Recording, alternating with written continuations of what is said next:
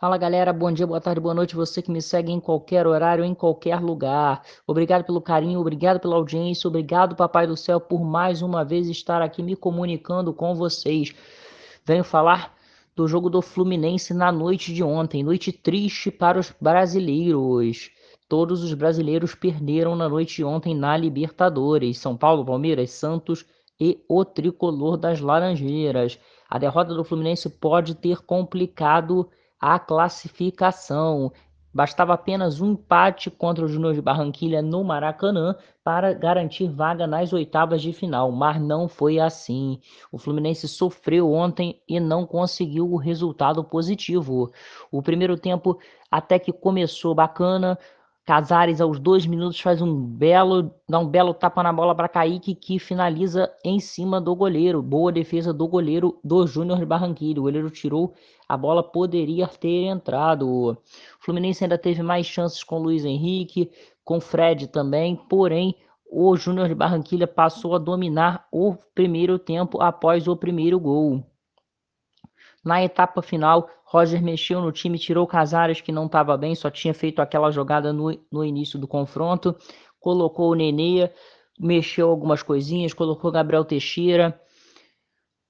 O Fluminense não estava bem e acabou levando logo o segundo gol de fora da área. O Fluminense não estava bem posicionado, não estava fazendo as linhas, não estava conseguindo marcar. Uma noite tenebrosa do tricolor carioca é, Iago e Martinelli não estavam bem no jogo também, tá? A bola não chegava no Fred, Fred infelizmente teve que voltar para marcar. O técnico Roger Machado tirou o Fred também, colocou Abel Hernandes, colocou o uruguaio. O Fluminense fez uma pressãozinha e conseguiu o gol, com, inclusive com o Abel Hernandes.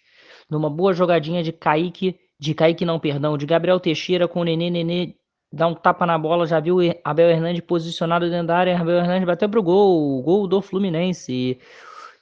Achamos que o Flu poderia empatar ou virar o confronto, mas não foi assim. O, o Júnior Barranquilha fez aquela cera de Libertadores, foi cozinhando o jogo e levando o confronto para o finalzinho conseguindo a vitória e embolando ainda mais o grupo. Como já disse, é um grupo encardido, é o grupo da morte da Libertadores. Dependendo do resultado de River Plate e Santa Fé, na noite de hoje, quarta-feira, podemos ter os quatro times brigando por vaga na última rodada. Ou seja, o Fluminense vai decidir no Monumental de Nunes contra o River Plate. Não sabemos como vai estar a situação do River até o jogo da semana que vem, devido ao surto de Covid que tomou conta do clube argentino. Vamos ver, vamos esperar, vamos ver o que, que o Roger pode, pode mexer nesse Fluminense aí para a semana que vem na Libertadores. Mas antes disso, tem a final do Campeonato Carioca no sábado contra o Flamengo. Será que o Fluminense vai vir abatido de, devido a essa derrota de ontem, galera? Vamos aguardar até, até o próximo podcast. Hein? Fiquem com Deus, até a próxima. Um abração aí para a torcida do Fluminense. Valeu, galera. Fiquem com Deus.